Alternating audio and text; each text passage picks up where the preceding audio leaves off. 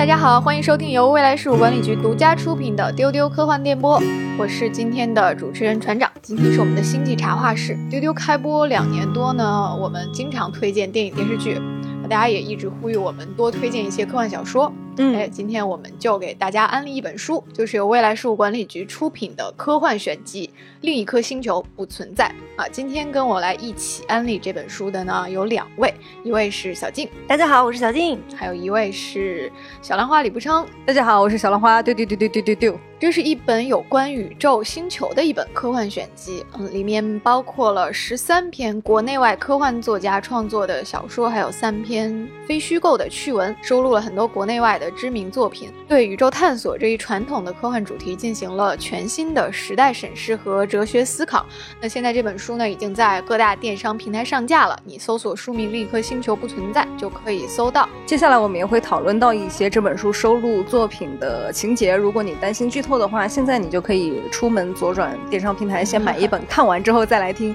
但是呢，啊，也相信我们的一些介绍和解读不会影响大家的阅读快感，你也可以先听再买。嗯，今天我们会从我们三个人喜欢的。呃，非常推荐的书中的几个篇目入手，啊，来给大家分析一下这本书是怎么去呈现星球探索、太空探索这个科幻里面非常重要的主题的。最近我是观察到了一个现象，就是今年前几个月《爱死机三》播出之后，我身边的很多朋友，很多人就开始把兴趣转向了科幻短片。嗯因为过去可能有些人的印象里，科幻很多都是大部头、大长篇巨作，对，然后或者是科幻大片儿。然后现在呢，就是其实《爱死机》连播三季之后呢，不仅创作者，包括影视公司，他看到了科幻短片的潜力，然后很多粉丝、很多观众也开始问，哎，哪些哪些短片好看？就是像这样的故事在哪里还能看到？对，《爱死机》它的每一个故事都是改编自一个科幻小说的，是的，它是用非常有想象力的这样一些画面，然后呈现出来了这个科幻短片里边的魅力。嗯，然后它的热播呢，也让大家快速感受到了科幻短片的魅力，就是短小精悍，就是它能在很小的空间内迅速展开宏大的点子，是然后又戛然而止，然后就有种意犹未尽的惊奇感。那现在就回答大家这个问题，就是看完《爱死机》之后不过瘾，看什么呢？在哪里可以一次性看到各种各样的科幻短片呢？那就要看我们这本《另一颗星球不存在》，它其实是属于未来级的不存在系列这个科幻选集的。小金来给我们介绍一下。对，不存在系列是我们精心制作的一套有关科幻的一个选集。这个选集里边不仅包括非常精彩的小说，还包括一些非虚构以及一些精美的插图。我们希望做到的就是每本书讲透一个科幻主题，把它做成一个科幻迷必读的一个书目。这套系列现在包括的主题有啊、时间不存在、未来人不存在，以及猫不存在，还有这次新出版的另一颗星球不存在。嗯，就相当于说，我们每次会给出一个大的命题，然后集合国内外的一些包括获奖的科幻作家啦，然后也有科学家以及相关主题的科研工作者，或者是一些科普作家，大家一起用来自全球各地的最有好奇心和想象力的头脑，一起对这个主题进行一个大的脑爆。那为什么选择了另一颗星球，也就是异星探索这个主题呢？其实非常显而易见，就是太空冒险或者宇宙航行，它是最古老并且最经典的科幻主题之一了。是的嗯，这个类型呢是伴随着人类科技的进步、天文学的进步啊、望远镜的发明啊、航天技术的发展而发展起来。其实它身上闪耀的是科幻的黄金时代的那种气质。啊，嗯就是极度的技术的乐观主义，去描写技术的惊奇和美感，并且呢，非常的开放。就是这种黄金时代的气质，它最集中的就体现在了对太空航行的想象上，对另一颗星球的想象上。所以这个主题真的是经久不衰哈，非常经典，而且呢，它架构非常大，跨度又非常的广啊，它是在宇宙的尺度上展开故事。所以呢，一般来说也非常的考验作者的功力。呃，我们可以想一下，今天最好看的科幻很多都是这个主题的，像《基地》呀、海伯利安啊、《三体》，包括克拉克的这些大部头，还有《沙丘》，都是太空冒险。其实可以说是仰望星空，想象那里有什么，是所有的科幻作品的一个原初的一个好奇心的一个起点。嗯，对。《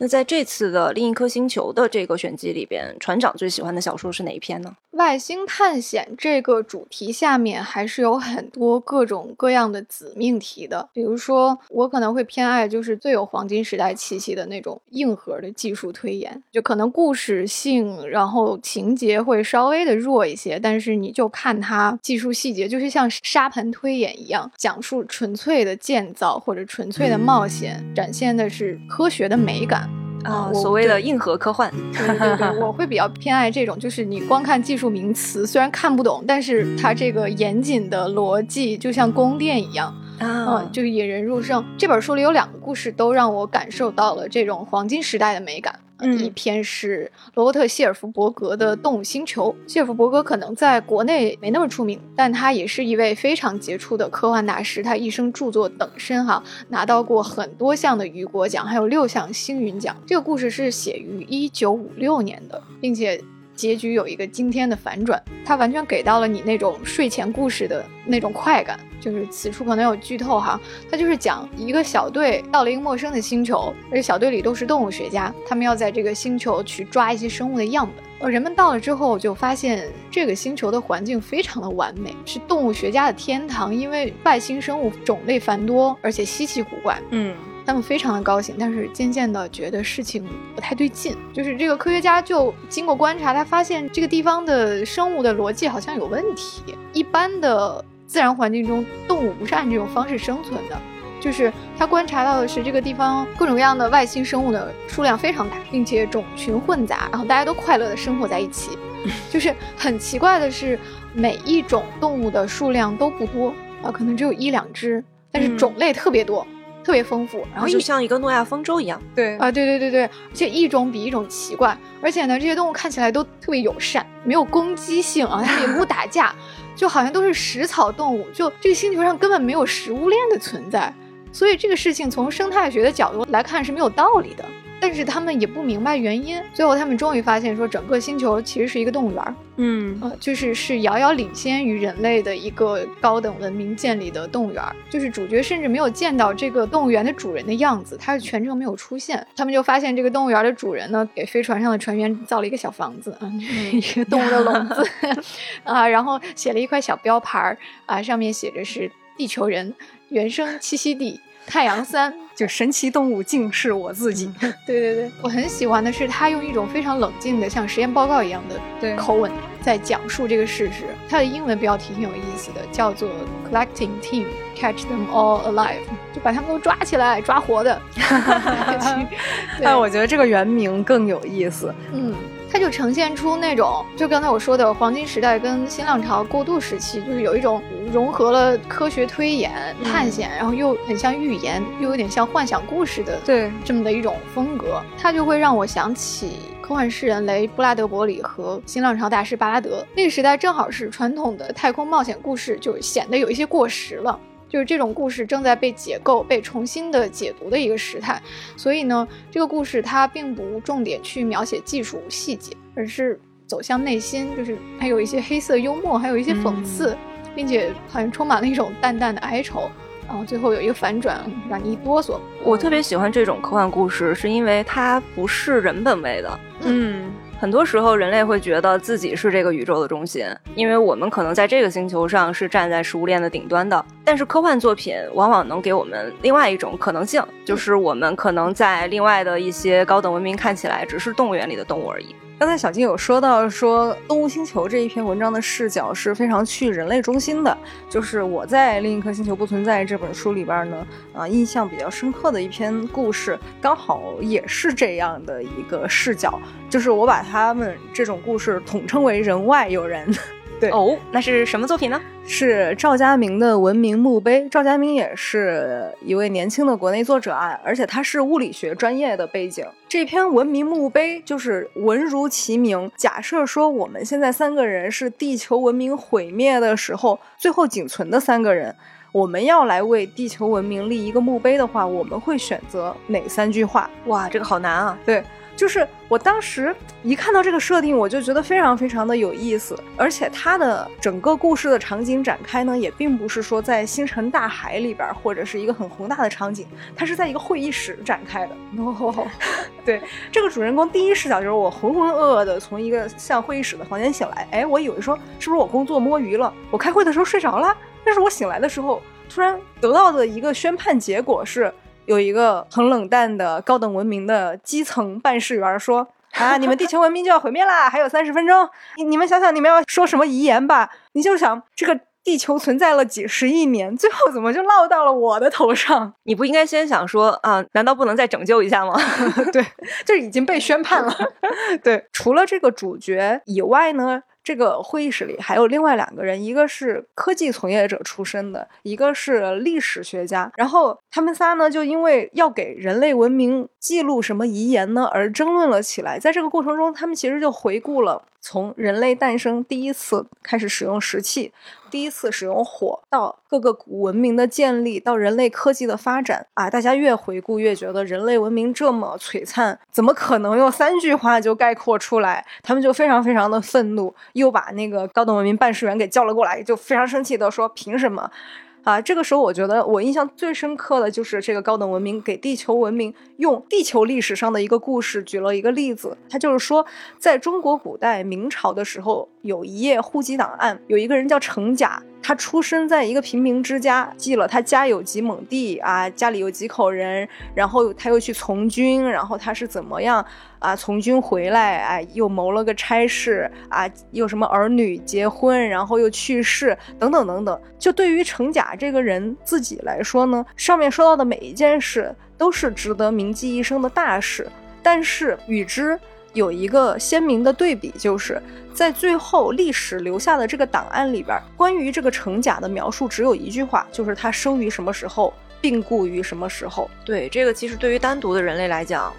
如何留下遗言，留下什么样的一个纪念，也是一个很宏大的一个命题。对，所以这个时候这个高等文明的代表就是说，不仅如此，就是关于这个历史人物的档案啊。又在他去世六十多年后，因为保管不善被重铸了。那么刚才我们提到的这个人，他过了那样的一生，但是对于后人来说，他就像没有存在过一样。然后呢，也没有人会去费心的保存这样一个古代普通人的档案信息，所以。每一个人经历的所有事情，可能对于这个人本人来说非常重要，但是从整个世界或者整个文明的尺度上来讲，它是不值一提的。所以，当这三个主人公他理解了他们要留下的就是给人类文明立一个墓碑，而且这个墓碑可能也就像古人的坟墓。会消失一样之后啊，每个人就选了一句话，最后的结局我非常喜欢，就是这个高等文明在拿到了地球人的遗言之后呢，他说，哎，这个文明还有点意思，然后他就把这个档案放进那个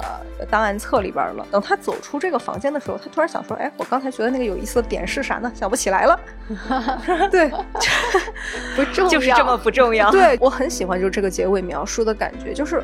哎，这文明有点意思，但是我又想不起来具体是什么意思了。就是这种高等文明的视角，其实很值得我们继续去思考和书写不一样的故事。那这个会让我想起来，其实很经典的一个科幻喜剧，就是《银河系漫游指南》啊，嗯，对吧？地球人可觉得地球是个球了，那人家拆迁的时候随便就把你拆了，对，就是这种感觉。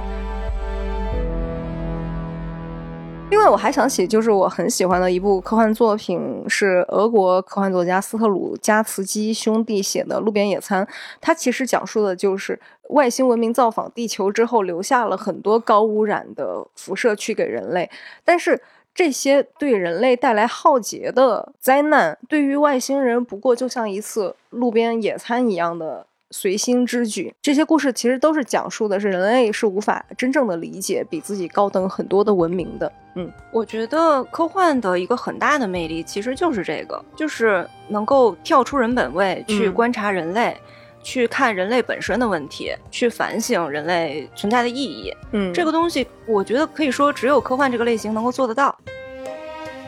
我在另一颗星球不存在中特别喜欢那篇小说，其实也是这种感觉的一个小说。那就是周温创作的《星海岩灯》。周温是一个九五后的非常优秀的一个年轻的一个作家。他曾经获得过乔治·马丁创办的地球人奖。他的《沉默的音节》还在2021年获得了日本星云奖的提名。年轻有为啊！周恩的背景就是语言学出身，所以他创作的很多作品都是关于这个语言学的。另一个星球不存在里面收录的这篇《星海岩灯》也是关于语言学的，但是他的整个的创意是其实是拉得非常的大的。这篇小说它讲的是在未来人类突然获得了可以移居到宇宙各地的这样的一个能力，但是这中间就会出现一个问题，就是人跟人之间的交流，它是基于同样的环境，然后才能够进行的。一旦环境不同，人跟人之间的这个语言就会发生很大的变化，就交流也会变得非常的困难。嗯，然后在这篇小说里，周温就想象说，当人类去到很远很远的宇宙之后，当人类的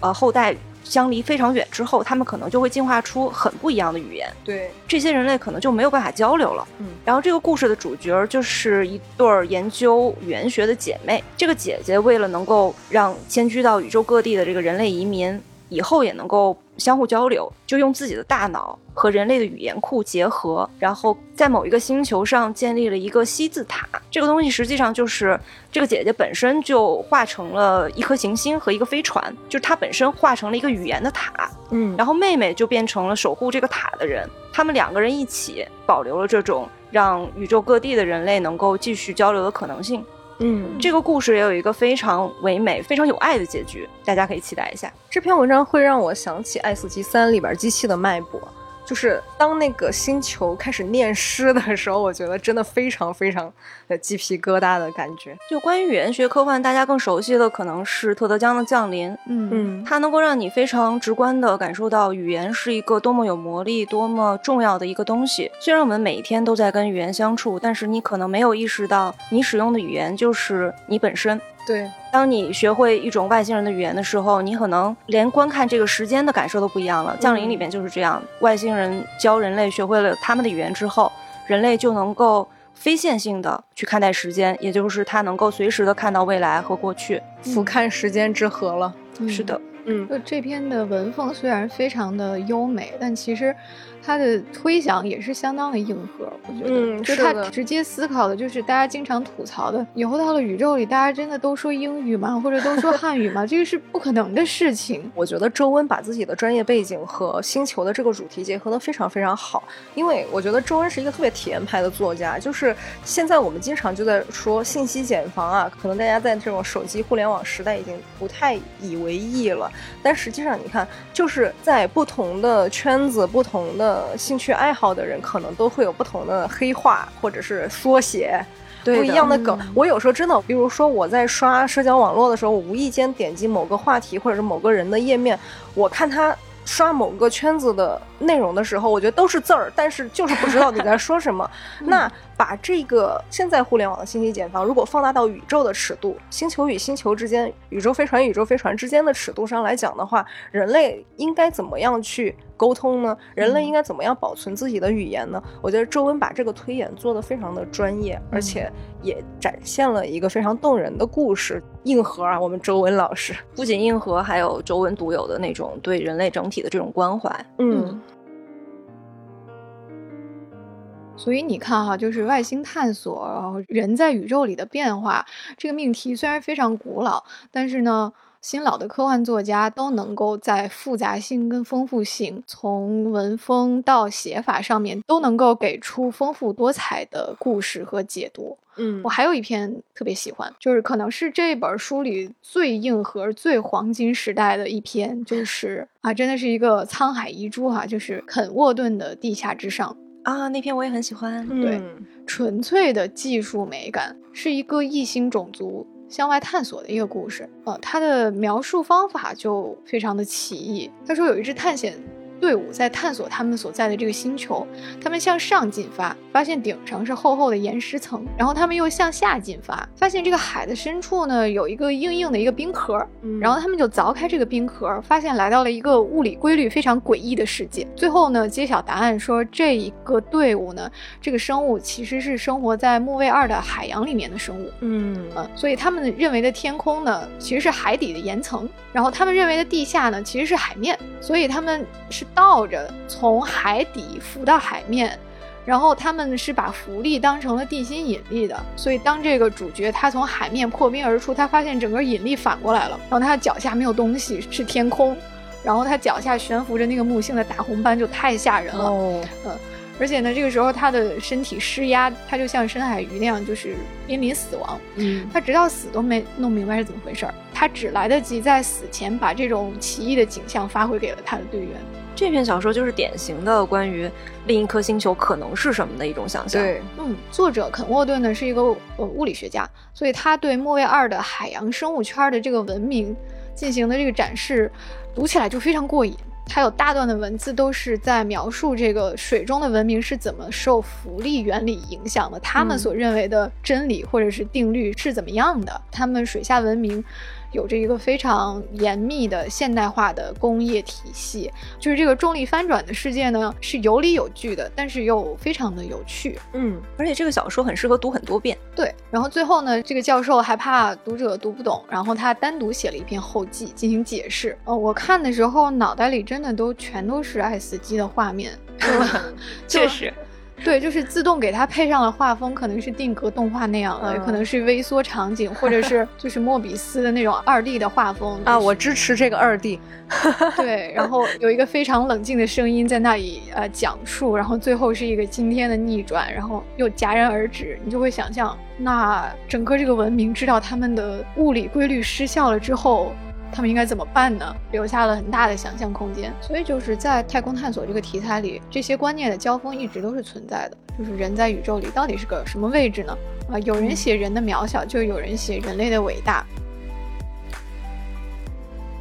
除了这些精彩的科幻小品，呃，这本书中还收录了三篇非虚构的趣文。我们请了三位非常重磅的作者来嗯创作这三篇趣文，从不同的角度去拆解另一颗星球这个主题。这三位作者呢，分别是刘倩、吴忌以及 Lost Abandon，分别给大家介绍一下他们都是谁。刘倩老师是北京天文馆的研究员，嗯他撰写过很多科普影片的一些文稿。然后他也是一个科普作家。另一位吴季老师是中国科学院国家空间科学中心的研究员，他也是中国空间科学学会的理事长。吴季老师曾经参与推动过悟空、墨子、慧眼等一系列的科学卫星计划，而且他还是一个科幻作家。他创作过《月球旅店》《月球峰会》等等的这些小说。嗯，厉害厉害，都是相关行业的大佬。对，另一位作者 Lost Abandon，其实他也是一个专业的一个科普作家，他是学理论物理出身的，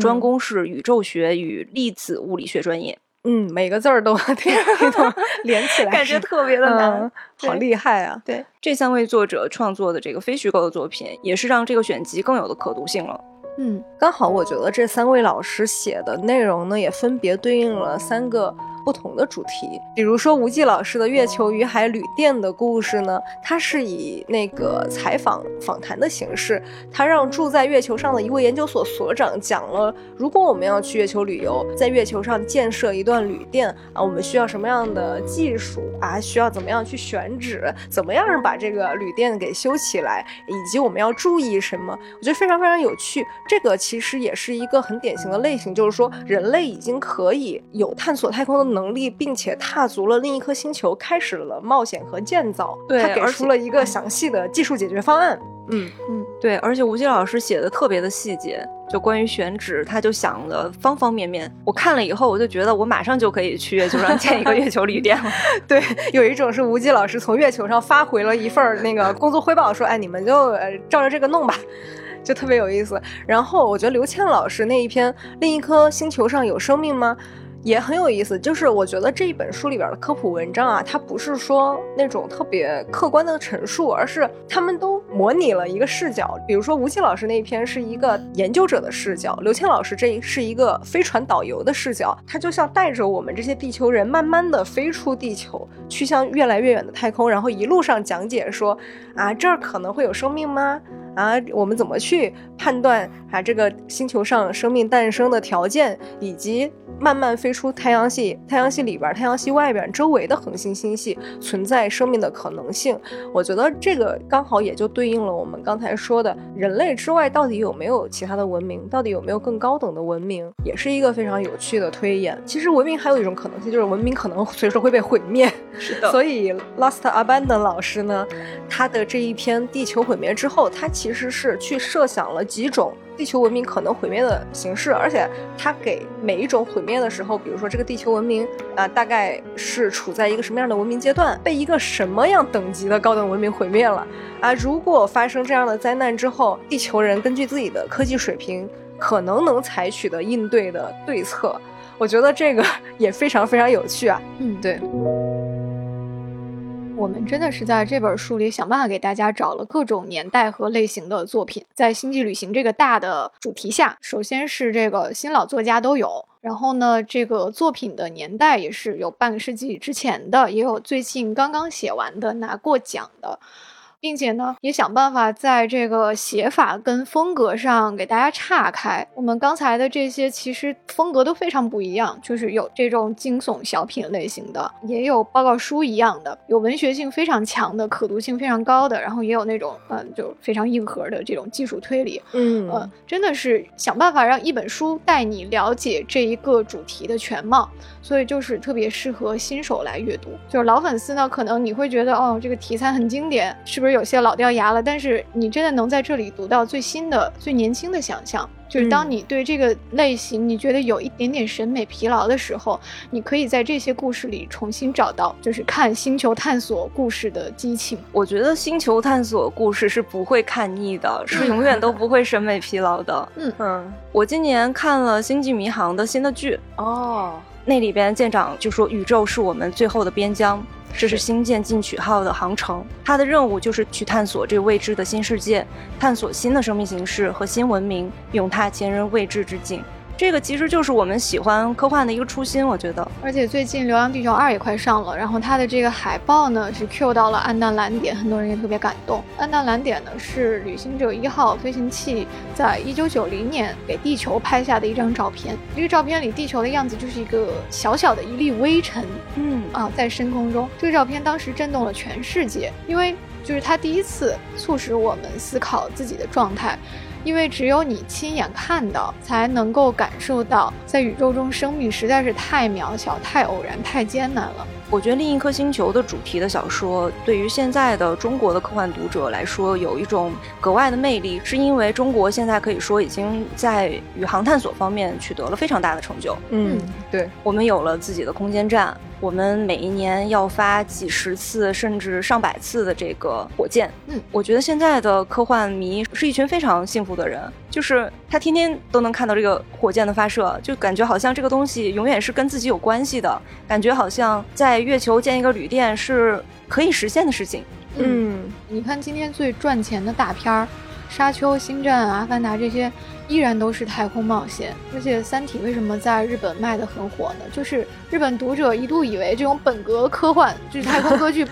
不可能再有新花样了。就很多人会比较狭隘的认为这是一个死掉的类型。我我看当时很多。读者评论就说，就不可能，不可能有人写的比当年，比如比克拉克那些更有意思了。但是就是会有新的作品、新的作者证明这个类型永远是魅力依旧的。对、嗯这个主题之下，想象力是不会枯竭的。对，包括你看，今年日本星云赏击败了《三体三》的是安迪威尔的挽救计划，还是太空探险。其实前段时间我和小金都看了一个对谈节目，叫《上帝、宇宙和万物》。这个阵容特别梦幻，它是科学家啊、霍金啊、卡尔萨根以及阿瑟克拉克的一个对话，在一九八八年的对话。他们讨论的主题正是对外星文明以及太空探索的想象。哦，我当时搜到这个节目的时候，我有一种大脑发麻的感觉。我说，哦，这样这样梦幻的节目是真实存在的吗？这是我可以看的吗？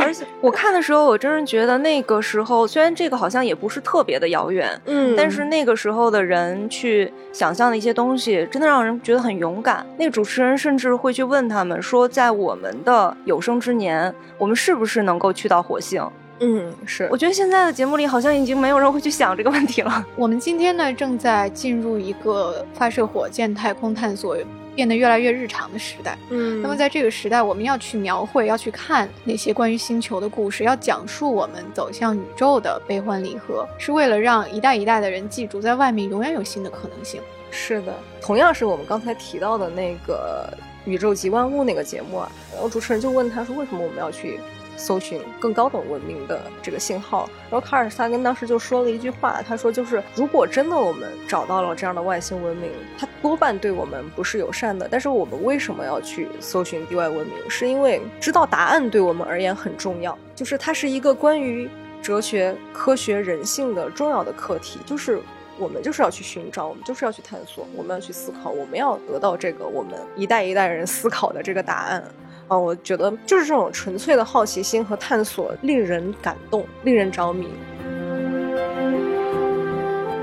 刚才我们介绍了这本书里的作者还有小说，因为时间有限，不能够全部的给大家安利。呃，欢迎大家去购买这本书，自己来看。呃，希望这本书呢能够带你对外星探索这个类型有一个基础的认知，然后也能够带你去思考人类在宇宙中的位置。那么，在各大电商平台搜索“另一颗星球不存在”，你就可以看到了。它是随书附赠一个书签，是一个星际探索的通票啊，就做做成了一个船票的样子。嗯然后它的装帧也是，我觉得这本书里面我比较喜欢的一个超级醒目的黑色加荧光绿的一个对 一个配色对对对对对对，超酷的黑色和荧光绿配色的封面，你一定要拥有。也欢迎大家在豆瓣上为《另一颗星球不存在》点个想读。等你看完之后呢，也欢迎你去评分点评，我们对每一个评论都非常非常的在乎，我们会一一查阅的。嗯，现在呢，我们的这个不存在系列已经是出到第四本了。那么下一本你想在这个系列中看到什么样的主题呢？我们真的会认真考虑大家的意见哈，嗯欢迎在下面留言区或者是丢丢听众群里面给我们留言，加接待员的微信 f a 零五零四就能进群跟我们一起讨论了。那本期的节目就到这里，拜拜。拜拜，记得去买书哦，拜拜。